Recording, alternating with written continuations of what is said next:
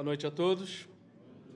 Boa noite também aos amigos que nos assistem pela internet. Que o Mestre Jesus e a espiritualidade amiga nos amparem e nos sustentem durante esse estudo. Que ao final dele estejamos com as nossas disposições renovadas e com a certeza que nós nunca estamos desamparados. No estudo de hoje, nós vamos falar sobre o Evangelho segundo o Espiritismo e é uma parte do Evangelho, porque o Evangelho segundo o Espiritismo ele vai sendo dividido ali em capítulos para a gente meio que entender a missão de Jesus. Né? Então, do capítulo 1 ao capítulo 4, fala dos objetivos da missão de Jesus, que era apresentar o reino dos céus. Então, vem toda aquela parte, não vim destruir a lei, meu reino não é desse mundo, por aí vai. Do capítulo 5 ao 10, ele fala dos resultados de vivermos as lições do Evangelho. E aí são as bem-aventuranças. Bem-aventurados aflitos, bem-aventurados que têm puro coração, e, e, e, sequência. Do capítulo 11 ao 16, fala das ações do homem no mundo. Hoje nós vamos estudar o capítulo 12, então está nessa parte aqui, que fala de amar o próximo, amar os inimigos. Depois, capítulo 17 ao 22, ele fala de conhecimento adquirido, ou seja, você é, Através das ações você vai adquirindo conhecimentos. Então a fé transporta montanhas, trabalhadores de última hora. E lá no final, 23 ao 28, ele fala do retorno do homem já modificado. Então você fez as ações no mundo, você adquiriu conhecimentos e você volta modificado para viver no mundo. E aí é buscar e acharei, estranha moral, por aí vai. Ou seja, hoje nós vamos falar de coisa fácil para a gente, amar os inimigos. Coisa bem simples, todo mundo já conhece, então não vou falar nada diferente aqui. Capítulo 12, amar os vossos inimigos, nós vamos falar da vingança, ódio, do duelo. Coisas que já ficaram no passado. Né? Hoje nós não temos mais esse tipo de coisa. E Kardec começa assim: Aprendeste que foi dito: amareis o vosso próximo e odiarei os vossos inimigos. Eu, porém, vos digo: amai os vossos inimigos, fazei bem os que vos odeiam e orai pelos que vos perseguem e caluniam, a fim de serdes filhos de vosso Pai que está nos céus, que faz se levante o sol para os bons, para os maus, que chova sobre os justos e os injustos. Porque se só amardes os que vos amam, qual será a vossa recompensa? Não procede assim também os publicanos? Se apenas os vossos irmãos saudardes, que é que com isso fazeis mais do que os outros?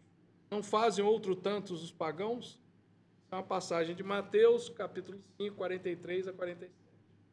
E aí, nesse comentário dos Espíritos, nesse capítulo 12, um dos, dos Espíritos fala para a gente que a vingança é resíduo de costumes bárbaros e que tende a desaparecer.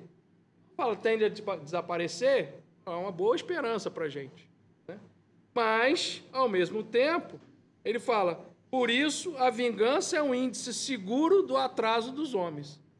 Então ele tende a desaparecer, mas se a gente ainda identifica ou percebe situações ou até abraça situações de querer vingança, isso mostra o nosso atraso moral. Ele fala que os espíritos que se, que se entregam é, a vingança não pode se dizer cristãos, não pode se dizer espíritas, porque um cristão realmente não vai falar em vingança. Não deveria existir inimigos, porque se você não tem ofendidos, a figura do ofensor desaparece. Só tem o ofensor porque alguém se sentiu ofendido. Caso contrário, você não teria o ofensor. E a todo momento nós somos testados nessa percepção de realidade. Porque se a gente sente ódio, o problema é de quem?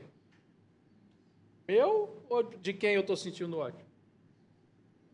Você está sentindo ódio, o problema é seu, não é do outro. Porque se você está odiando alguém, você não sabe se o teu ódio vai surtir efeito ou não sobre ele. Mas você sabe com certeza e vai surtir efeito sobre quem? Você mesmo. Então, está mais do que provado já pela ciência a correlação entre ressentimentos e doenças diversas, tais como doenças gastrointestinais, doenças respiratórias, o câncer. Né? Por quê? Você fica guardando, remoendo, né? odiando. Onde é que está o problema? Onde é que está a energia negativa está circulando? Dentro de você mesmo. Então as doenças vão aparecer. Porque você está é, se alimentando daquela energia negativa. O problema não é o mal que fazem para gente. O problema é como nós lidamos com essa situação. Se a gente se torna mal porque fizeram mal, é uma decisão única exclusivamente nossa. Não dá para dizer que ah, o outro é que me fez mal. Não. Quem decidiu se tornar mal a partir de uma suposta ofensa, e que eu digo suposta, porque às vezes nem foi ofensa, nós é que tomamos como ofensa. Ah, mas você está falando isso.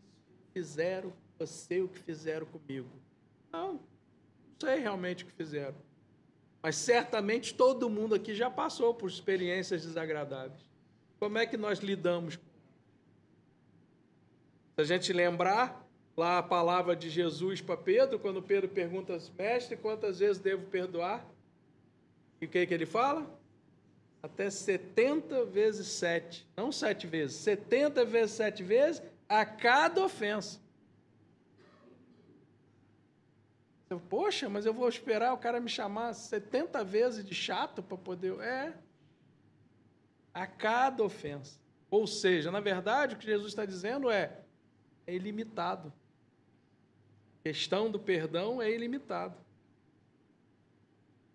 Se uma pessoa te faz mal e você tem compaixão pelo ato dela, isso teoricamente te torna bom. Mas bom quem é? O que Jesus falou? Bom só o, só o Pai. Quando você está nesse exercício da compaixão, é que Deus está agindo através de você. Porque bom é Ele. Então Ele age através de você e você distribui compaixão.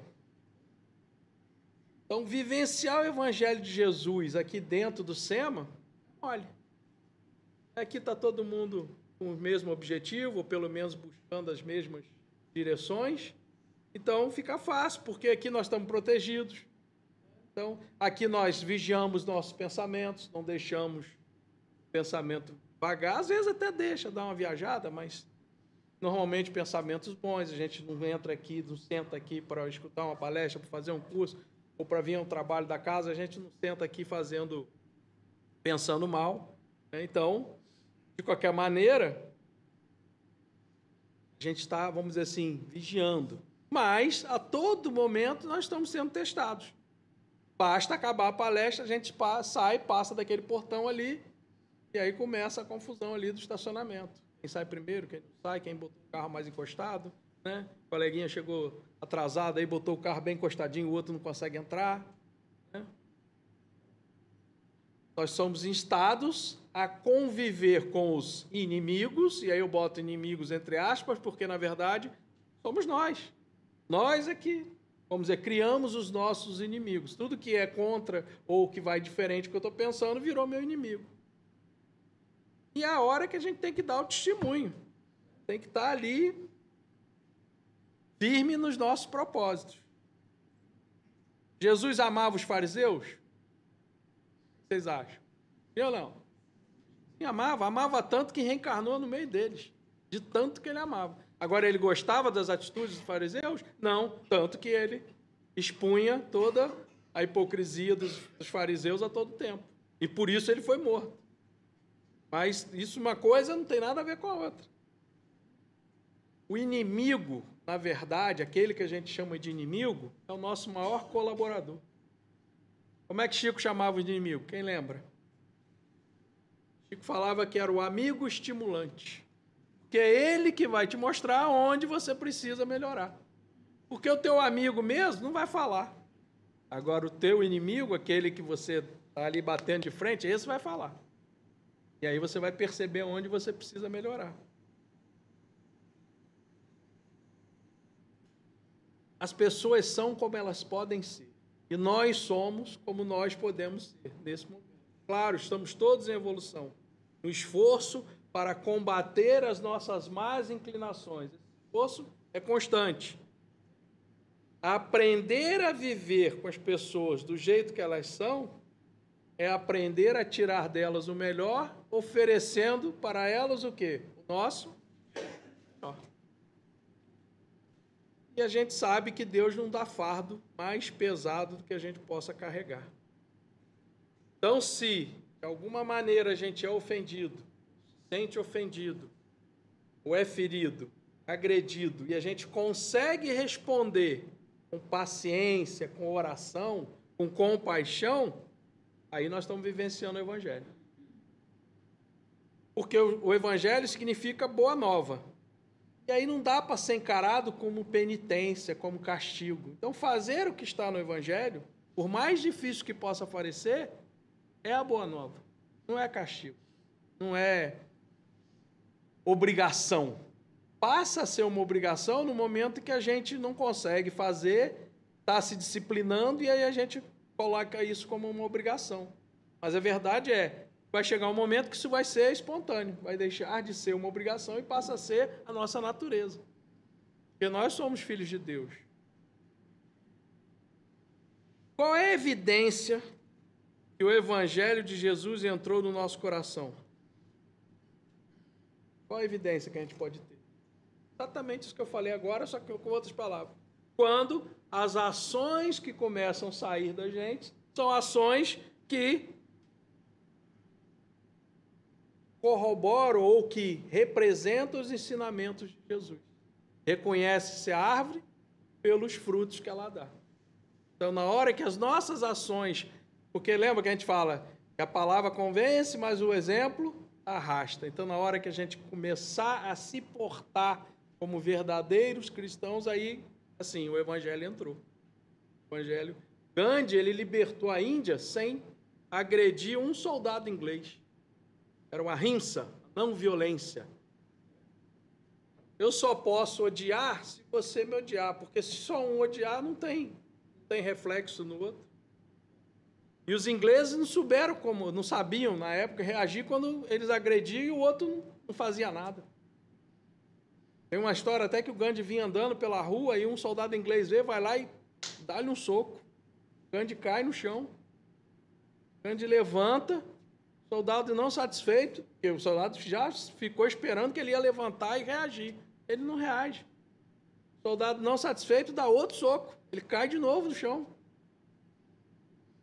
E aí ele levanta de novo sem reagir, e o soldado pergunta quem foi que te ensinou a ser um covarde? Aí Gandhi, aí você imagina, Gandhi, eu falando, né, agora imagina Gandhi olhando para o cara e falando assim, olha, quem me ensinou foi esse que está no crucifixo aí que você carrega no seu peito. Ou seja, quem é cristão, quem se diz cristão, era um, era um soldado inglês católico, estava lá com o crucifixo, né? quem se diz cristão não pode agredir o outro. Tem, não, é, é incompatível com o que Jesus trouxe para a gente. Porque senão a vida e a vinda de Jesus aqui fica só por uma questão de adoração.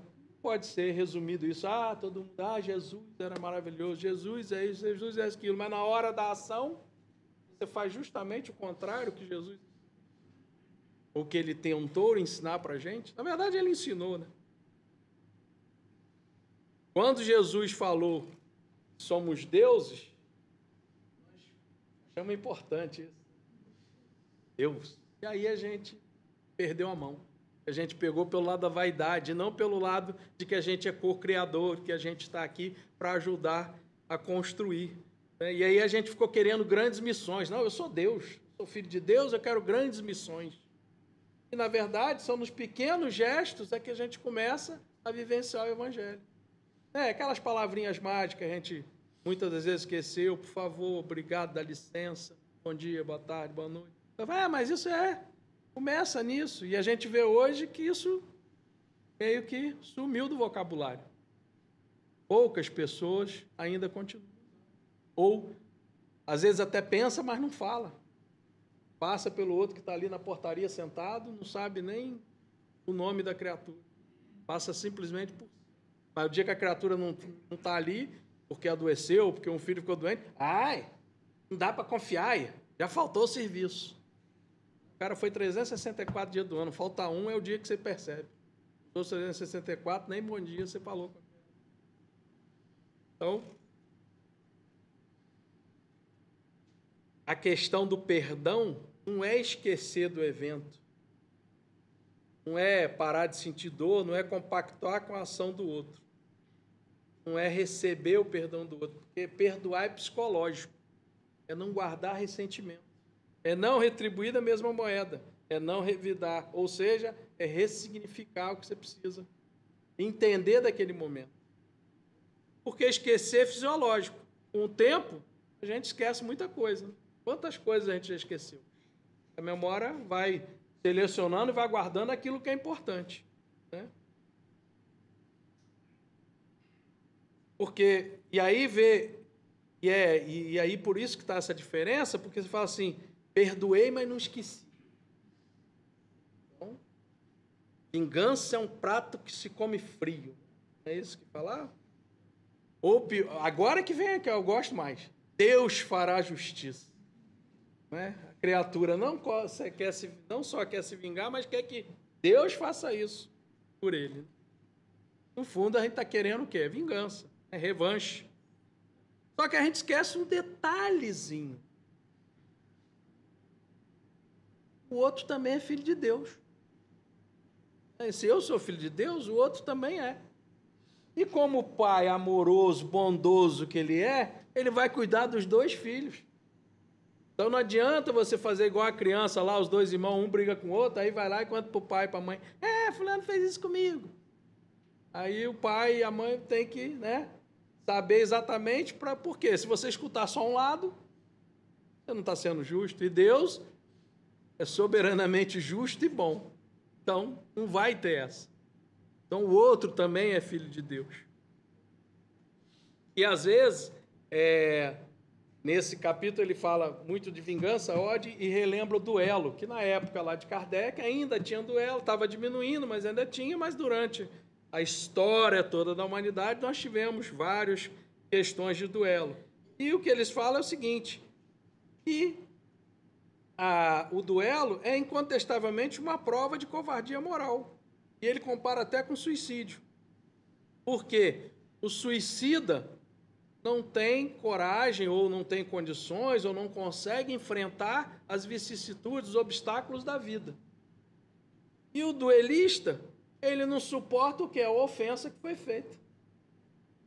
E aí ele vai para o duelo, só que no duelo ele pode sobreviver, mas ele pode também sucumbir. E se ele sucumbir, sabendo que ele poderia sucumbir, é um suicídio. E aí ele até relembra que não, Jesus não falou para a gente que mais vale apresentar a face esquerda, bater na direita, você apresentar a esquerda. Lembra mais ainda lá no, no, no Jardim das Oliveiras, falou para Pedro: Pedro, embainha a tua espada, porque quem, mata, quem matar pela espada, pela espada vai perecer.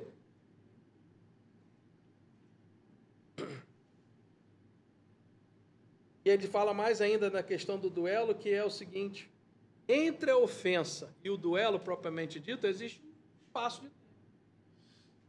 Então você pode mudar de opinião ali. Mas se você vai para o duelo, então você premeditou. É pior, é um assassino. Né? E se você é hábil, e o que ele fala na época, vamos dizer, quem manejava bem espada, o cara é um exímio espadachim, ele sabia que ele ia vencer o duelo. Então é pior, porque é premeditado. Você vai usar a sua habilidade e você vai acabar com a vida do outro. E o outro? O outro sabia que não tinha habilidade, podia mudar de ideia, fugir, sei lá, não aparecer, mas vai sabendo que vai sucumbir, então é suicídio. Então um é assassino, o outro é suicida. Aí você, ah, mas você está falando daqueles tempos, né?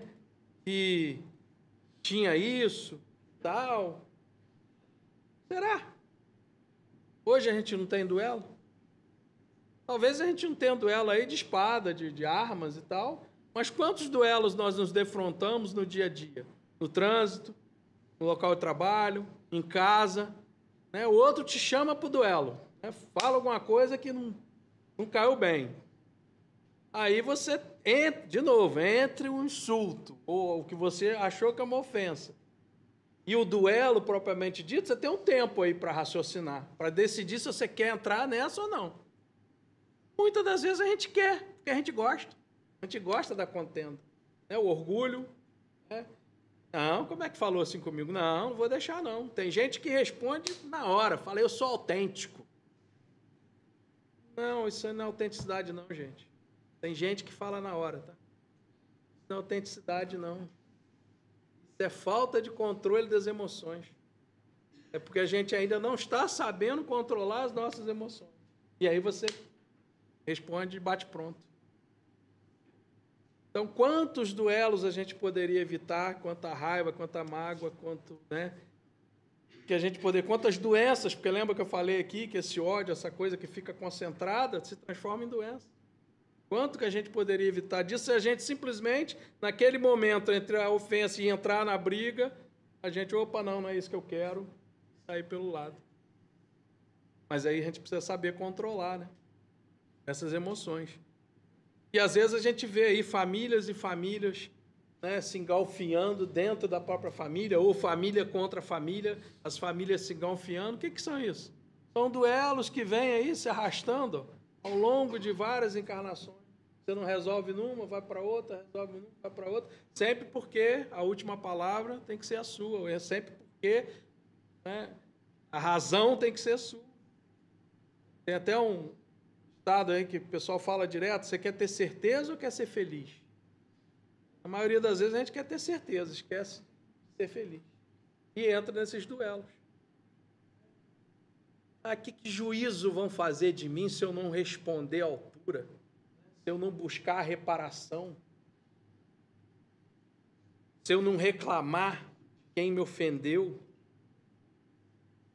E aí, os espíritos colocam para a gente, tá bom, antes de você chegar ao momento decisivo, ou naquele momento decisivo, se você está ali, vai entrar ou não vai entrar no duelo, pergunta se isso é uma atitude cristã.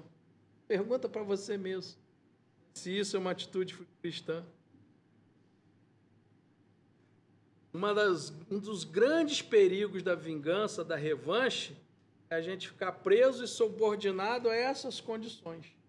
E aí vão ser encarnações, encarnações, até a gente conseguir se desvencilhar disso. Um espírito protetor fala assim que a vingança, rancor, o ódio, os ciúmes estão todos filhos do orgulho. Não só são um crime, mas uma absurda falta de habilidade.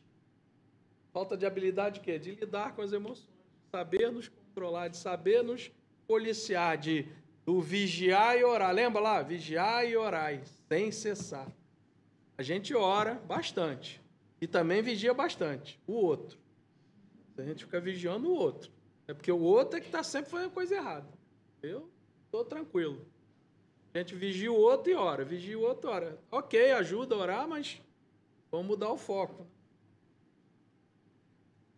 A Joana fala assim: quando algo perturbador acontece, gerando sofrimento ao indivíduo, a sua imaturidade psicológica se sente ameaçado por algo muito forte e, mesmo raciocinando conscientemente, não consegue se desvincular das manifestações desconhecidas que traz armazenado em seu inconsciente. Ali exige reparação, desforra e até mesmo a aniquilação do seu opositor. Inicia-se nesse instante uma acirrada disputa entre o seu lado racional, que é resistir a essa atitude, e o lado irracional, que quer deixar vir tudo aquilo que está armazenado por anos e anos. Quer botar para fora.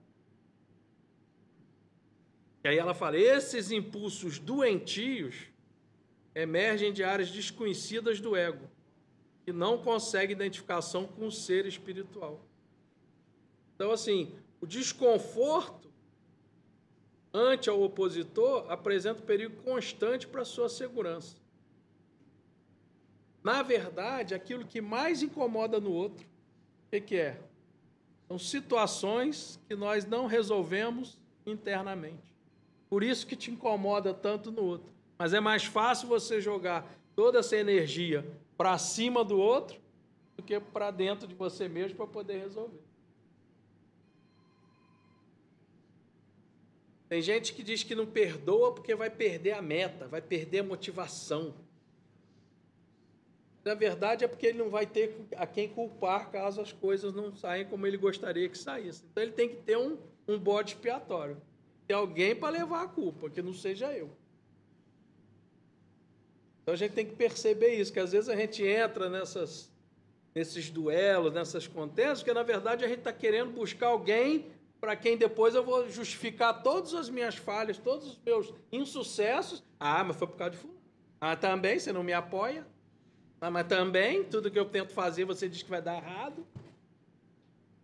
A gente precisa ter alguém para. Então, qual seria a melhor diretriz para a gente sair desse círculo vicioso?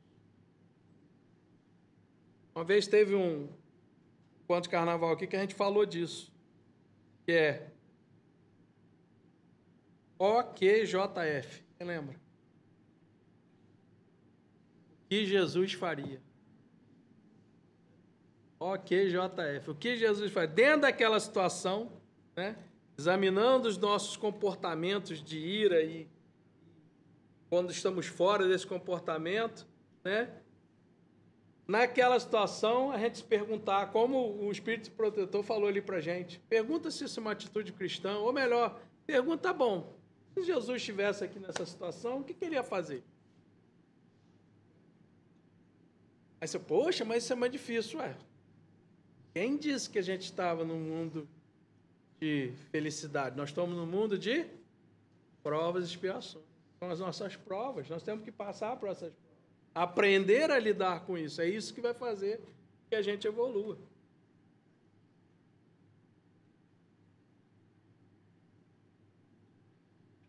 Normalmente a gente se fixa de, nos detalhes ruins. As. E aí a gente fica remoendo, relembrando, cultivando. A gente vai tirar uma foto da situação e fica olhando aquela foto o tempo todo. Só que a vida é um filme, a vida está passando, mas a gente está lá na foto. É como se alguém te desse uma fruta podre, aí você guardava dentro de um, de um potinho, e aí de vez em quando você abre o potinho para sentir o cheirinho da fruta podre. Aí você lembra tudo de novo. Ah, ele me deu uma fruta podre. Aí, aí, aí você guarda o potinho. Aí passa o tempinho, você vai lá, cheira o potinho de novo. É isso que a gente faz. Ódio, ressentimento é isso. A gente está cheirando o potinho com a fruta podre. Está lá e a gente está cheirando. Tá cheirando. Fixado naquele momento. Já passou, já foi. A vida seguiu. Mas a gente gosta do potinho. Lá no, em Efésios tem uma frase assim: Irai-vos e não pequeis. Não se ponha o sol sobre a vossa ira. Quer dizer, não deixa terminar o dia remoendo as coisas. Aconteceu, aconteceu, passou. Amanhã é outro dia. Dia novo, situação nova. Então, ele falou: pode ter raiva, porque a, a, raiva, a ira faz parte do nosso processo. A gente precisou dela para sobreviver. A nossa espécie precisou para sobreviver. Mas transformar isso num sentimento, ficar guardando, cheirando o potinho todo dia, não. Por isso que ele fala: irai-vos, mas não pequeis, para que no novo dia você recomece. Tem gente que às vezes passa a encarnação inteira odiando conta de um evento nem pensa que aquele evento pode ter sido o dia ruim do outro. Todos nós temos dias ruins. Vai que naquele dia o cara estava no pior dia da encarnação. Aí quando aquele dia acabou, é, você fica, gasta a encarnação toda odiando a pessoa. Em Evolução em Dois Mundos, André Luiz fala nas nossas predisposições mórbidas. Algo que vai disparar essa reação, essa reação. Então, de novo, a gente esquece que a vida é um filme, fica focado só lá na foto. Aí fala que, que o ódio, né? Você ter ódio, ficar remoendo essas coisas, esse ressentimento todo, é como se você tomasse o veneno esperando o outro vai morrer. Quem está tomando veneno é você. Pode estar tá aqui. Você está achando que vai fazer mal para o outro. As coisas boas que acontecem, normalmente a gente esquece. Porque no fundo a gente sempre acha que merece mais. Ué, sou filho de Deus, sou Deus, então eu mereço mais. Como é que a criança, quando você dá um doce para ela, ela come rapidinho, o que, ela pede? Mais. Aí você dá outra, ela pede mais. Aí chega uma hora e fala, não, já comeu demais e tal. Mas a criança vai sempre pedir mais doce. Aquelas que gostam de doce. Tem umas crianças aí que não gostam de doce, mas eu não fui uma dessas. Eu gosto de doce. Então, e é exatamente isso. Nós somos como as crianças. As, as coisas vão acontecendo, as coisas boas vão acontecendo, mas ah, quero mais. Vem outra coisa, ah, quero mais. Quero, aí chega uma hora e fala, calma. Tem outras coisas também. Tem outros, outras crianças que precisam de coisas boas também. Não é só você. Então, na verdade, a gente precisa ser mais. exercitar mais a gratidão, ser grato. Né? Ser grato aos nossos pais, aqueles que nos permitiram encarnar, com seus defeitos, com suas qualidades, com suas limitações, mas eles, em algum momento, permitiram que nós viéssemos. Ah, mas não me criou, não importa. Foi essa atitude deles lá atrás que permitiu que você encarnasse. Ah, meus filhos, eu criei com tanto sufoco e tal, não sei o que, hoje não me dão valor. Não importa. Você não fez esperando retribuição, você fez aquilo que estava ao seu alcance. E eles vão. Lembra que eu falei lá mais cedo? As pessoas são o que são. Você vai ser o que você é, dando o melhor de você. Se a gente faz isso de coração aberto, aí sim você está sendo que Agora, se você faz achando que né, o toma lá da cá, aí tem um problema. Porque a caridade mais difícil de praticar é a caridade moral, que consiste em nos suportarmos uns aos outros. E suportarmos tem os dois sentidos: suportar de ajudar, de dar amparo, de escorar, e o suportar de suportar mesmo. É, eu tenho que suportar, porque o outro é assim, e você também é assim. E todos somos filhos de Deus. E aí vem a palavra de Jesus que fala assim: Aprendeste que foi dito, olho por olho, dente por dente. Eu, porém, vos digo que não resistais ao mal que vos queiram fazer. Se alguém vos bater na face direita, apresentei também a outra. E para quem é orgulhoso, isso é difícil. Mas é, tem muito mais coragem suportar um insulto do que você buscar vingança, buscar revanche. Essa aqui tem, tem certeza que muita gente vai lembrar. Lá no Livro dos Espíritos, na questão 886, é, Kardec pergunta assim: qual o verdadeiro sentido da palavra caridade como entendia Jesus? Não é a caridade como a gente tem, como entendia Jesus. E a resposta são três letrinhas, quem lembra? Fala aí, ouvi aí. PIP, isso aí. Benevolência para com todos, indulgência para as imperfeições dos outros e perdão das ofensas. Ah, mas é benevolência para com todos? É, para com todos. Até com os vascaínos. Ou com os flamenguistas.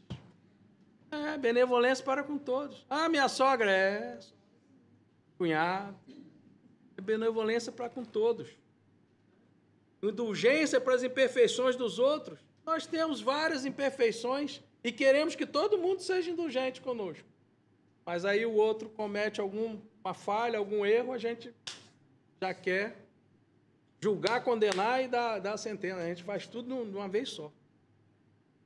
E perdão das ofensas, porque só vai existir ofensor se houver ofendido. Se não tiver ofendido, não vai ter ofendido. Então a gente precisa estar muito atento aos nossos comportamentos, principalmente aqueles, ah, mas eu quero é justiça. É justiça que você está querendo? Ou é vingança ou é revanche?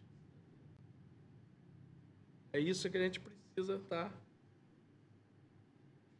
Não dê guarida às ofensas, nem faça igual ao ofensor. Se alguém te perturba e revidas, é semelhante a ele. Ninguém mais atacado, desdenhado, ofendido, escarnecido do que Jesus. Entretanto, sem débito de qualquer natureza, permaneceu né, impertérrito ante os seus perseguidores, gratuito, testemunhando que os legítimos valores são as qualidades íntimas. Está em celeiro de bênção pelo Divaldo. Ah, mas tem as pessoas difíceis. Quem disse que você é fácil? Né? Porque o outro é difícil. Você é facinho. Pessoa difícil é prova da misericórdia divina. É amar. É amar, como é que é? Não é amar. Não é amar se você for assim, como a gente normalmente coloca. A gente bota um se, bota um condicionante. É amar apesar de você ser. Essa é a diferença. O se a gente bota como condicionante para a gente amar. Afinal, a gente é a luz do mundo ou é aquele que se auto-sabota e não acredita na nossa capacidade? Porque nós somos filhos de Deus, mas na hora de agir não agimos como tal? O Sandro, que é um palestrante espírita, ele fala o seguinte: todos sofremos. Afinal, esse é um mundo de provas e expiações. Mas se estamos aqui, depois de tudo que nos aconteceu, porque isso é parte de um projeto amoroso de Deus. Não foi para te castigar, não foi para te magoar. Um projeto amoroso de Deus para forjar o que nós somos. E as dificuldades que nós enfrentamos é que fizeram que a gente transformasse no que a gente é hoje. E tudo que acontecer daqui para frente também faz parte desse projeto de Deus. Ele é um pai amoroso.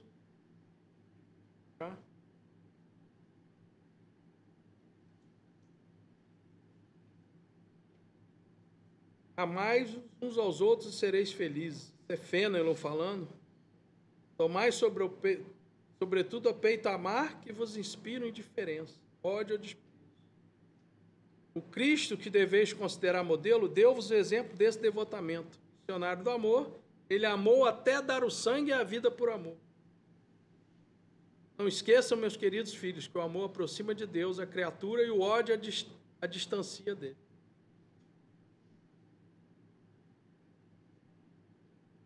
Então, Jesus, para nós, espíritos, ou nós que nos dizemos cristãos, não pode ser só um objeto de. Tem que ser o quê? Um modelo de comportamento. Lembra da música lá do, do Padre Zezinho? que é preciso para ser feliz? Né? Todo mundo sabe, amar como Jesus amou. Vou cantar porque eu sou horrível cantando. Sonhar como Jesus sonhou, pensar como Jesus pensou, viver como Jesus viveu, sentir como Jesus sentia e sorrir como Jesus sorria. Ao chegar ao fim do dia, sei que eu seria muito mais feliz. Nós somos irmãos, filhos de Deus aquele que você mais odeia, ou aquele que você tem mais antipatia, né? Eu vou dizer assim, ah, ah, mas Marco, mas estamos na casa espírita, ninguém odeia ninguém. Tá bom, você tem antipatia, você não tem simpatia, né? Ele também é profundamente amado por Deus, ainda que você não goste, ainda que você não queira, porque todos nós somos filhos de Deus. Da mesma forma que você também é amado. E Deus não desiste de nenhum dos seus filhos. O que Jesus falava lá? Nenhuma ovelha será perdida. Eu deixo as 99 lá e vou atrás daquela que escapou. Trago ela nos ombros, porque ela tem valor para mim.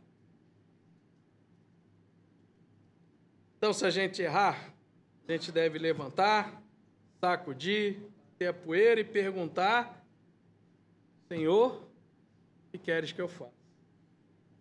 Esse é o nosso trabalho. Não sei, dá tempo ainda aqui. Trouxe aqui que se desse tempo eu falaria. É um poema da Marianne Williamson. Fala: Nosso medo mais profundo. Nosso medo mais profundo não é o de sermos inadequados. Nosso medo mais profundo é que somos poderosos além de qualquer medida. É a nossa luz e não as nossas trevas o que mais nos apavora. nós nos perguntamos: quem sou eu para ser brilhante, maravilhoso, talentoso e fabuloso?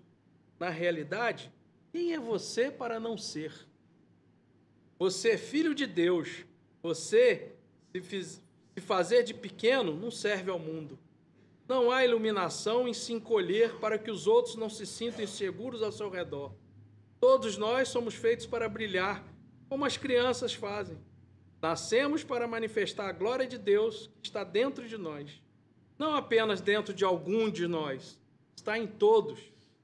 E conforme deixando, nós deixamos nossa própria luz brilhar, inconscientemente, damos às outras pessoas permissão para fazer o mesmo. E conforme nos libertamos do nosso medo, nossa presença automaticamente liberta os outros. Então, que a gente realmente possa fazer brilhar a nossa luz, filhos de Deus que somos. Tá? Muito obrigado, boa noite. Lembrando, Emmanuel, tudo passa, exceto Deus. Deus é o suficiente. Da paz a todos.